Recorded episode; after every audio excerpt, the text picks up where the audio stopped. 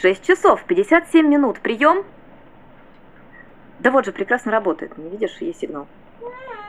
Слушай, я не знаю, это что-то из области магии Ладно, не расстраивайся, мы еще раз все проверим. Главное, обошлось. Я вернулась. Сейчас буду давать утреннюю сводку по нестабильностям. Еще раз. А, есть контакт. Поехали.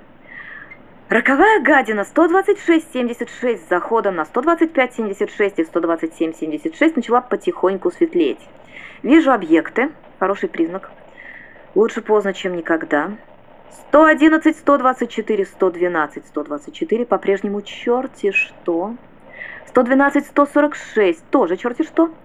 Главное, достаточно далеко от нас. 130, 80, около 5 метров в диаметре, довольно подвижная. Несколько раз ее качнуло в сторону, приблизительно 24-52, то ли в горах какой-то специфический туман, то ли это нестабильность шалит. И... А, точно.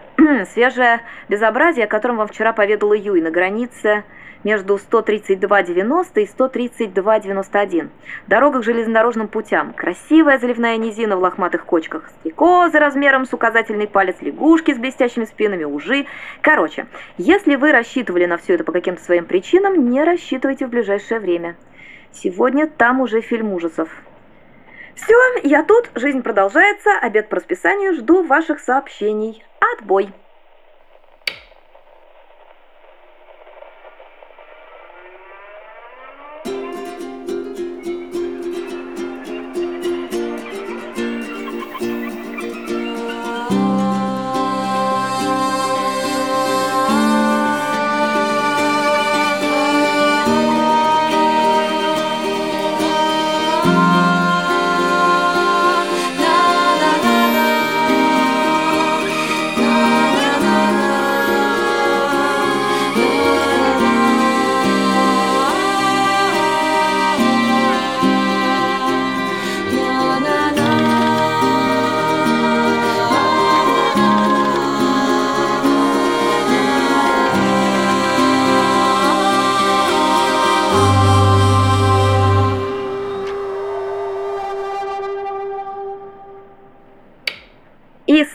Добрый день и приятного аппетита всем, кто сейчас обедает. 17 августа, предположительно вторник, час 13 дня. 16 а, градусов по Цельсию, 702 миллиметра ртутного столба, солнечно и тихо. Похоже, за вчерашний день все, что хотело пролиться, охотно пролилось, а все, что хотело гнуть деревья, погнуло их и успокоилось. Остались нам погнутые деревья и несгибаемые мы – я сорока Рита, отдохнувшая, выспавшаяся и восставшая из мрачника, готовая рассказывать вам о хорошем, плохом, человеческом, слишком человеческом и нечеловеческом. Источник нечеловеческого воя, второй день оглашающего округу в районе 5.30 утра известен, можете не мучить себя догадками. Это Бьорнсон, для которого пробуждение стало пыткой с того момента, как запасы кофе сошли на нет.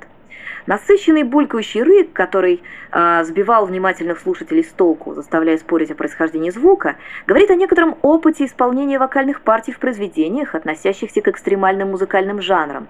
Меня саму больше всего впечатляет надрывный уход наверх, но, если честно, шутить на эту тему грешновато. Повар совсем непоказным образом страдает. Вчера, придя на завтрак в дайнер, я увидела на стойке классическую декоративную жестяную табличку с надписью «Пейте кофе» и минималистичными изображениями чашки и кофейных зерен. Знаете, такие попадаются в каждой закусочной и на доброй трети кухонь. Эта милая безделушка внезапно стала частью мемориальной инсталляции. Теперь на ней траурная лента, возле нее свеча, а на лежащей рядом металлической крышке от прошлой банки, закопченной дочерно, нацарапано слово скорбим. Вашу мать. В смысле, что это, безусловно, общее горе, но для одних оно значительно горше и острее, чем для других. Чашки все равно придется чем-то наполнять, потому что необходимо оправдывать существование чашек в таком месте, как это. Но травяной чай скромен, компот легкомысленен, алкоголь чреват, а молоко вообще еда. Скорей бы поезд. И Пусть в нем все будет, а не как в прошлый раз. До поезда, к слову, ровно две недели. До самолета приблизительно 18 дней. Остальное вилами по воде и пальцем по небу. Данные по нестабильностям к этому часу такие. 126,76 с заходом на 125,76 и 127,76 продолжает светлеть. 111, 124, 112, 124 без перемен. 113, 146 тоже. 130, 80 прежнего размера, но сместилось в сторону 131, 81. 24, 52 все больше похоже на нестабильность, но это не актуально, потому что далеко. На границе между 132,90 и 132,91 серое месиво. На этом все. Честно говоря, Сейчас я окидываю мысленным взором объем информации, которая ждала своего часа уже пару дней. Напомню, что в воскресный выпуск я целиком и полностью посвятил Аве. И мысленно же содрогаюсь. Решительно не ясно, как все это теперь нагонять, кроме как кубарем с горы, так что покатились. Давайте отмотаем все немного назад и вернемся в воскресенье, чтобы не возвращаться к нему больше. Мне кажется, это всех устроит. Непростой был день. Когда кузнечик Джон и Эм ворвались в поселок, я была уже одной ногой в дверях, потом грохотала по ступенькам вниз, потом бежала, потом боролась с одышкой, потом шла. Иными словами, через 20-30 минут я оказалась на ярмарке. Никто, конечно, не был морально готов к случившемуся. Я металась среди растерянных нарядных людей, которые, очевидно, не понимали, как им на все реагировать, и пыталась собрать по чужим показаниям внятную картину происшествия.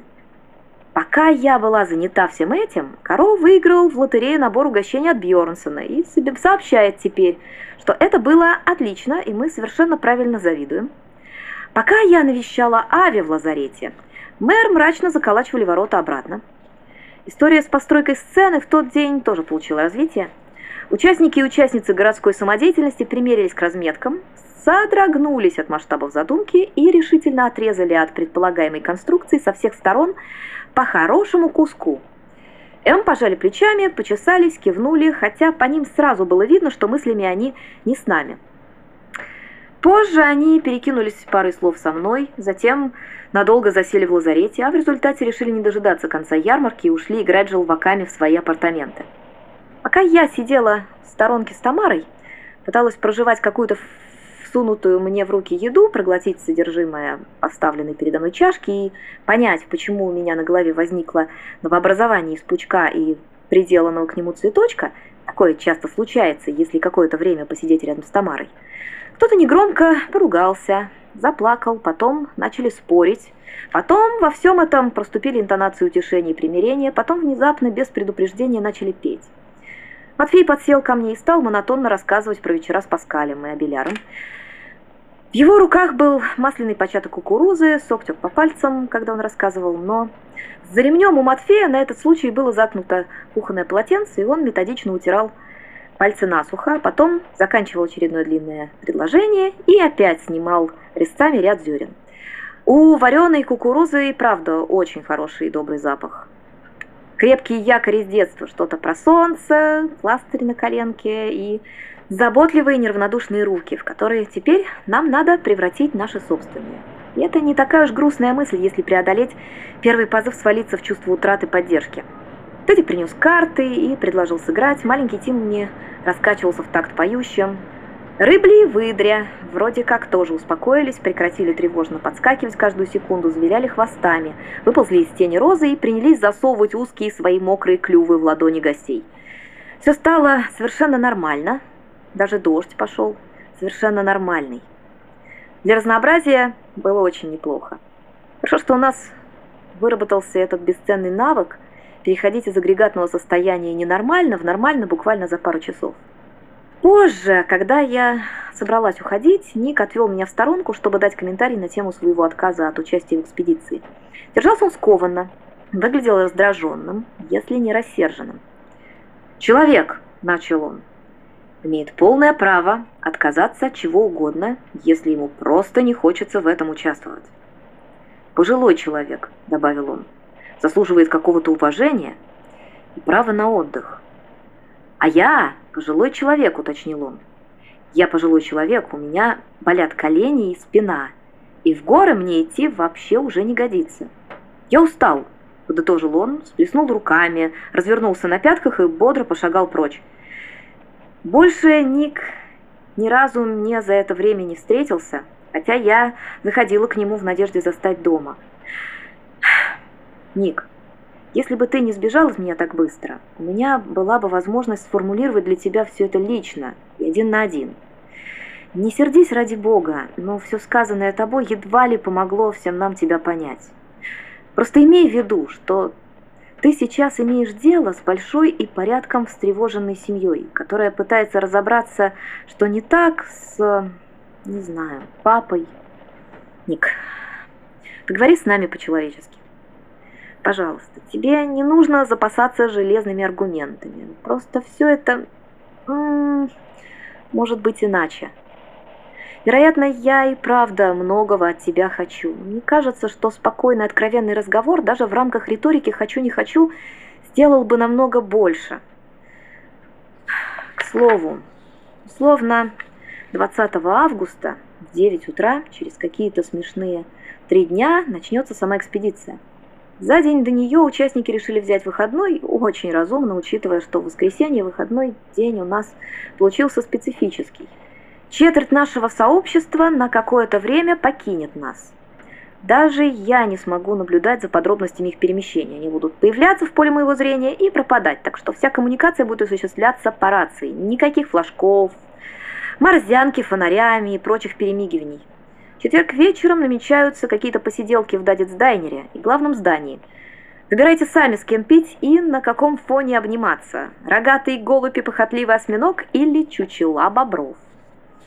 Утром понедельника я сдала сонной Юй смену и двинулась навстречу горячей ванной в квартирку на втором этаже трехэтажного здания с маленькими окнами, в которой видно одну единственную улицу с одной стороны и торец главного здания на фоне гор с другой стороны.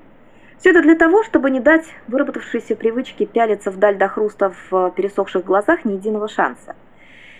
Я пытаюсь вернуть себе навык простого человеческого книжного чтения, но замечаю, что вместо того, чтобы бежать глазами по строчкам, я просто пялюсь в плотную кладку из букв, в их рисунок на странице, пытаясь увидеть мельчайшие изменения, найти смысл в массиве как таковом. Что-то со мной такое делает моя основная работа. К счастью, ваши разные временами странные почерки так на меня не действуют. Так что пишите мне, пишите. Я буду читать и убеждаться, что в буквах есть простой, легко извлекаемый смысл. Однако меня занесло. Вернемся в утро. Направляясь в птичий крик, я столкнулась с мэром. Они начинали копать яму под фундамент. Позднее, забегая в дайнер за обедом, я видела их копающими. Пространство вокруг стройки было заминировано разложенными на салфетках бутербродами с воткнутыми в кучке влажного грунта чашками супа. Мэра неоднократно пытались покормить. От большинства бутербродов было откушено, из чашек отпито, так что множественные попытки засчитаны за одну успешную. Вечером, прогуливаясь с Розой и Тими, я увидела М, сидящих у края отчетливо вырисовывающейся ямы с мистером Плюшем и кружкой. Они смотрели в пустоту, будто время для них остановилось, и игнорировали приветствия, вопросы, заигрывания и предложения помощи. И уже сегодня, когда я шла обратно к Каланче на свою недельную вахту, то снова обнаружила на раскопках безупречной формы череп, покрытый белыми волосами – все остальное прилагалось, но было основательно покрыто землей, так что разглядеть это остальное было труднее. Череп негромко бронился и разговаривал сам с собой. Уже окинув все свежим взглядом, я заметила, что размеры сцены остались прежними. Воскресная разведка, здорово сокращавшая площадь будущей постройки, была проигнорирована. Между тем, яма под фундамент уже страшное дело готова на треть. Вот буквально за сутки нас ожидает очень смелого размера сцена с хорошим заделом на будущее. Если прибавляться население будет быстрее, чем убывать, а забирать нас никто не поторопится, то вскоре мы даже не все на ней уместимся. Такой сценарий не оптимален, но если в него не входит убывание населения, то и строго негативным его, пожалуй, не назовешь. Группа исследователей черного мха, последней своей итерации состоявшая из Малики, Чумабоя, Юй, Наджмы и Хавьера, и тут нужно уточнить, что ни Юйминь, ни Наджма в итоге поучаствовать в научных изысканиях не успели, сообщает, черный мох, вновь обретенный на месте очередной сошедшей на нет аномалии, в этот раз его обнаружили в секторе 12390, повторно был утрачен. За субботу группа смогла убедиться только в том, что это действительно был мох, который очень круто выглядел. Роскошный черный цвет без примесей. Его оказалось можно трогать палкой, карандашом, пинцетом и фонариком. Ни ему, ни всем этим предметам от контакта ничего не будет. На него можно посадить лягушку, и ей тоже ничего не будет. Его можно случайно крепко схватить рукой, если споткнешься и начнешь заваливаться на лабораторный стол. Расплющить ладонью по посудине, на которой он находился. Быстренько вытереть это дело об штаны. И никому из вас, слава богам, ничего не будет. Кроме мха, мох превратится в то же, во что превращается обычный мох, если с ним так поступить. На штанах, как теперь уже доподлинно известно, останется черное пятно. Но ненадолго. В воскресенье группе было не до изыскания, а в понедельник исследователи вернулись, чтобы обнаружить, что черный мох пропал отовсюду, где был, не оставив и следа, в том числе и следа на брюках. Точно так же он поступил и в прошлый раз. Теперь задача исследователей увидеть, если не понять, как именно он это делает – нам известно, где искать новые образцы. Нам также известно временное окно, в которое черный мох можно наблюдать вплоть до момента, когда его вдруг снова не станет. Ничто не остановит науку, обещает Малика, и уточняет, что это не она роняла стол и размазывала мох по штанам. Сообщает она это просто так, разумеется, для общего сведения. Еще пару слов о недоразумениях, легким движением превращающихся в черт знает что – Сейчас повеет школьными разборками, но надо же прояснить ситуацию по причине, которой у радиостанции теперь другой курьер. Все прозаично, и надумывать вокруг случившегося какую-то драму право не стоит. Вот что вышло. В пятницу Бьернсон испек прощальный кофейный пирог, кусочек которого планировал отправить и мне. В субботу в составе суточного пайка из дайнера пирога не обнаружилось. Как выяснилось, уже в понедельник – когда я самолично пришла пред ясной очи кусочек этот действительно отправился вместе с суточным пайком ко мне с Кабилом. Другое дело, что в составе пирога были вездесущие яблоки, а значит, мне было этот пирог нельзя. Кабил об этом сразу же подумал, а подумав, незамедлительно принял решение спасти меня от опасности, утилизировав его в себя. О чем он при этом не подумал, так это о том, что технически Десерт по-прежнему предназначался мне, принадлежал мне, и его судьбу должна была решать я. Возможно, я захотела бы отдать его Юй, или Тимми, или Мэру, или Софии, которая в пятницу не ужинала в Дайнере и потому тоже пропустила этот акт прощания с тем немногим, что бывает хорошего по утрам. Короче, это решение принадлежало только мне. Официальный ответ Кабила на мой запрос звучал так. Это был чертов кусок пирога, который тебе было нельзя. Неужели мы будем разводить из-за этого конфликт на ровном месте? И если бы дело было в куске пирога, то я бы пережила случившееся легче. Но в корзинке для бабушки, которую мне передают дважды в день или чаще, лежат предметы, предназначенные лично мне. Не только продукты, но и ваши письма, записки. И некоторые из них могут быть конфиденциальными. И если кто-то имеет ко всему этому полный доступ и может распоряжаться судьбой содержимого корзинки, тем более в тайне от меня и без моего разрешения, то вся эта затея с коммуникацией становится совсем небезопасной и нечестной для меня и для вас. По этой причине руководство радиостанции «Птичий крик» приняло решение при остановке сотрудничества с Кабилом Доставка будет осуществляться Розой, а стало быть и Тими вместе с ней, возможно, также участие в Идре и Рыбле в роли серых волков при двух красных шапочках. А сотрудничество с Джоном будет продолжаться в прежнем формате. Как-то так. И коротко о вчерашних приключениях Юй на Каланче. Вы, конечно, уже в общем и в целом должны быть в курсе. но было бы странно не включить это происшествие в сегодняшний выпуск. Юй заступила на смену в понедельник утром. Выйти в эфир краткой сводкой ей предстояло в 2 часа дня или что-то около того. Время сводки о нестабильности подошло, но сигнала не было. Надо понимать, что я тут просто кнопки нажимаю и болтаю в микрофон. Ну, может, не только кнопки нажимаю, но в любом случае я скорее поучаствовала, а собрала студию и привела в движение именно Юй. Тем страннее, что вчера ей не удалось заставить оборудование работать. Пока ситуация с нестабильностями оставалась прежней, ее это не особо тревожило. Она задумчиво перебирала варианты, что же отказала, покопалась в потрохах, проверила питание, э, залезла поздороваться с антеннами, э, вернулась озадаченная и злая, села думать и смотреть в горизонт, закусывая травяной чай печеньем и яблочными чипсами. Курьер навестил ее совсем незадолго до обнаружения поломки, так что Сообщить о ней в поселок можно было только если жителям понадобилось бы срочное объявление по радио, и по этому поводу они бы выслали гонца. Или уже с наступлением темноты, любимой световой морзянкой, до которой, впрочем, как я сама однажды выяснила, никому особо нет дела. Выпуска, похоже, никто не ждал. В поселке знали про выходной и не рассчитывали на понедельничный эфир. Между тем, было 4 часа дня – и наша инженерка наблюдала в небе что-то странное, чего она никогда прежде не видела.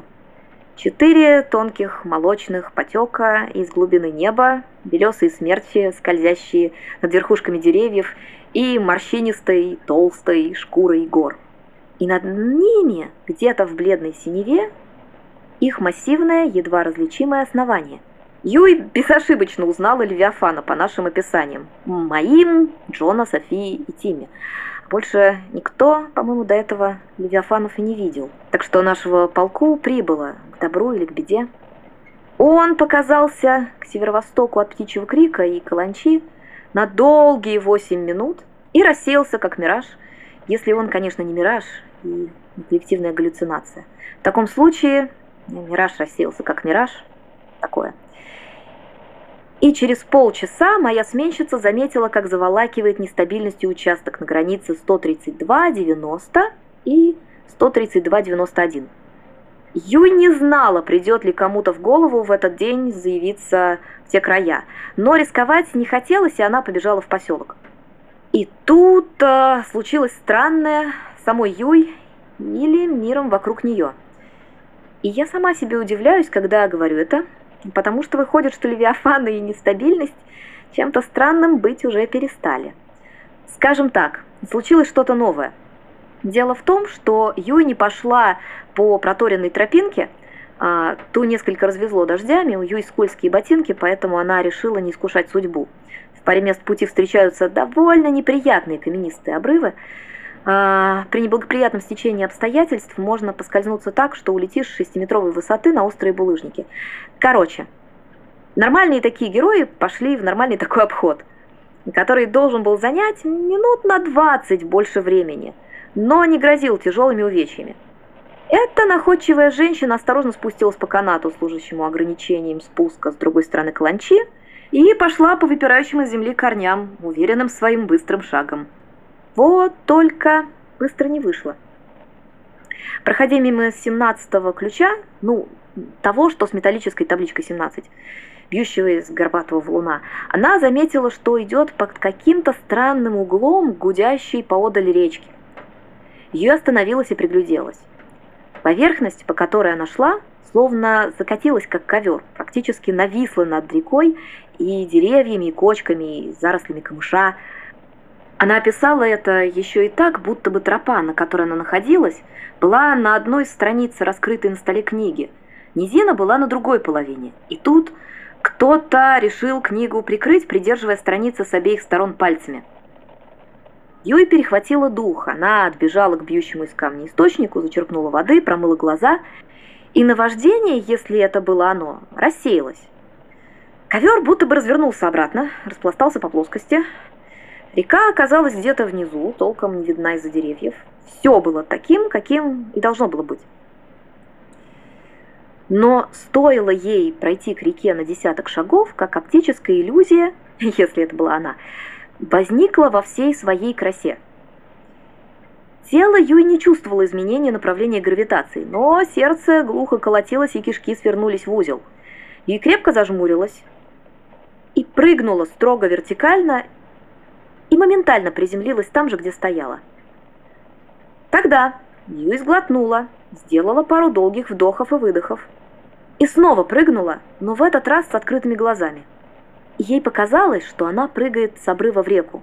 Ей показалось, что сейчас она ухватится за верхушки деревьев. Ей показалось, что она летит. Тот короткий миг, пока ее ноги не касались земли. Но земля упрямым магнитом притянула ее стопы обратно к себе. На узловатые корни в мокрую траву. Юй какое-то время простояла в нерешительности, размышляя, стоит ли попробовать пройти к реке. Но чувство долга взяло верх. Ей нужно было предупредить вас о возникновении свежей аномалии. Поэтому она направилась в птичий крик, продолжая идти вдоль реки. Стопырившаяся ей навстречу низина вскоре плавно опустилась на свое законное место – Солнце раньше времени залило все предзакатным золотом, показались стены поселка, и, в общем, все как-то снова нормализовалось. Рекордно быстро даже для наших мест, в какие-то 50 минут. Вот только когда Юй зашла в Дадец Дайнер, оказалось, что это были не 50 минут. Часы над гобеленом показывали 8.15, и выходило, что минимум 3 часа Юль прыгала, умывалась, шла в поселок, с чем ее, с чем ее внутренние часы соглашаться отказывались. Ну и против предстоящего ужина ничего не имели. По итогам этой истории, в которую вы можете верить или не верить, я сегодня после этого выпуска проведу свое собственное расследование. Ну, схожу, посмотрю, а там будем думать, как на все это реагировать. А пока у меня тут ваши объявления и реклама. Все, что нужно для того, чтобы нормализовать окружающую действительность. Хотя на дорожке между поселковым складом и дайнером найден амулет из расписного крысиного черепа, перемотанного пряжей и натертого полынью. В пасти крысы лежала записка «Геморрой пройди, зуб не боли». Амулет можно забрать в медпункте. Там же, по заверениям Наджмы, можно решить хотя бы одну из проблем. Это лучше, чем ни одной. Тедди ищет новые ботинки для экспедиции. Прошлыми он тушил костер наспор, ну и как-то это сказалось, в общем. Как представительница службы, которая пытается нести некоторую ответственность за ту информацию, которая через нее проходит, предупрежу – что прошлые ботинки тоже Тедди не принадлежали, так что на возврат обуви в целости и сохранности после экспедиции, на мой взгляд, лучше не рассчитывать. Не говоря уж о том, что экспедиция сама по себе может пройти как угодно, хоть в кривь, хоть в кость, так что, по сути, это просьба о подарке. Почему бы, в общем, и нет. 44 размер, десятка, можно на размер полтора больше. Обращаться в главное здание, второй этаж, восьмые апартаменты. Каро, просят срезать со старых вещей пуговицы и другую фурнитуру отдавать ему. Даже если не комплект, даже если состояние этого добра оставляет желать лучшего. Специально для этих целей он вывесил красный ящик у двери мастерской. Обратите внимание, когда будете проходить мимо. И, наконец, хм, быстро, модно и за даром пострижет тебя Тамара забегая на огонек, если челкой изнемог. Это, кстати, не так и... Что там дальше? Как же тут не изнемочь, если сын оброс как дочь? Всю неделю Тамара Лейбниц стрижет, укладывает и заплетает косы бесплатно. Главная улица, строение 12, с цветочками. Это было объявление от Тамары с реверансом бетловской эпохи, когда белые европейцы отличали мальчиков от девочек исключительно по длине волос и возмущались, когда не получалось. Господи, Тамара, ты же шутишь, конечно, это не может быть всерьез. На этом я пока попрощаюсь с вами, сбегаю проверить этот новый аттракцион с сакральной геометрией. Не теряйте. Отбой.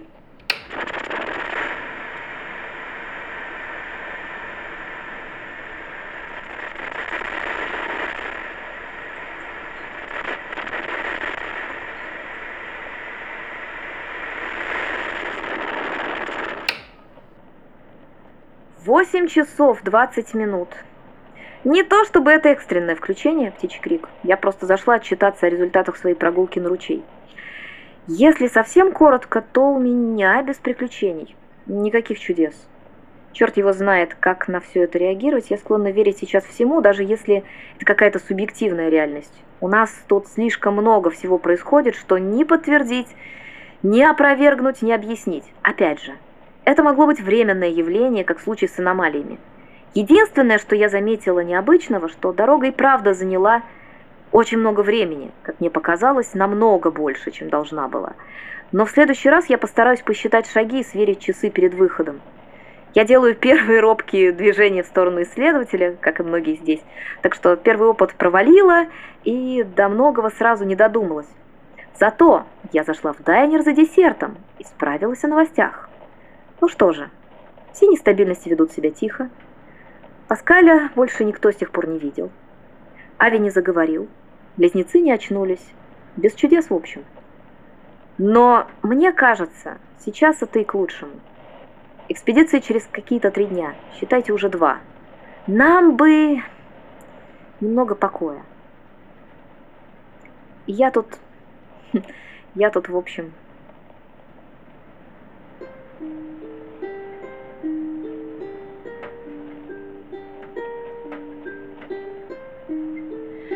Нервные ночи. Тревожные дни В дымке видны. Лица знакомых И их черты искажены.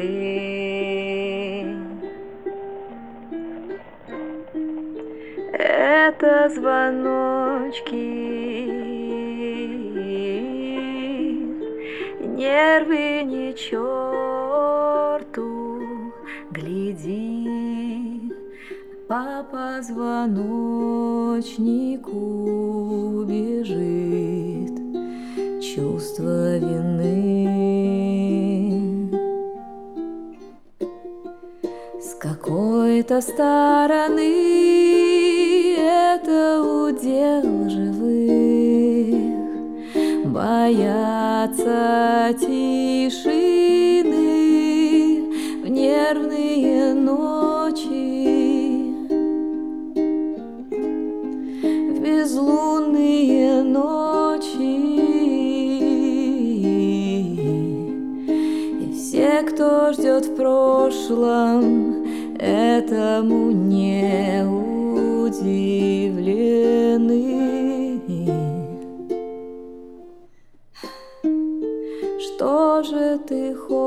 Хочешь? М-м-м. Что ты болишь, как нарыв? Приходишь и смотришь, и воздух за тобой дрожит.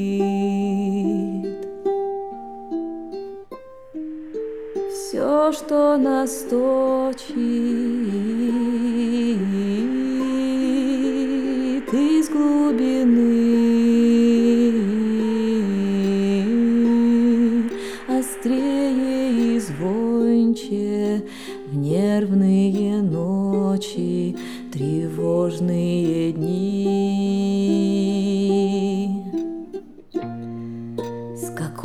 какой-то стороны это удел живых, боятся тишины в нервные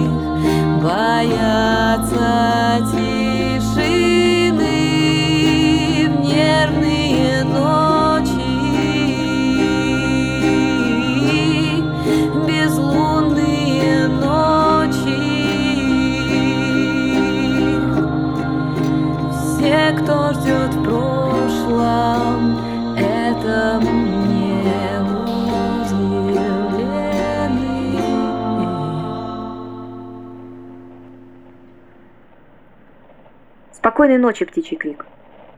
Попробуй выспаться.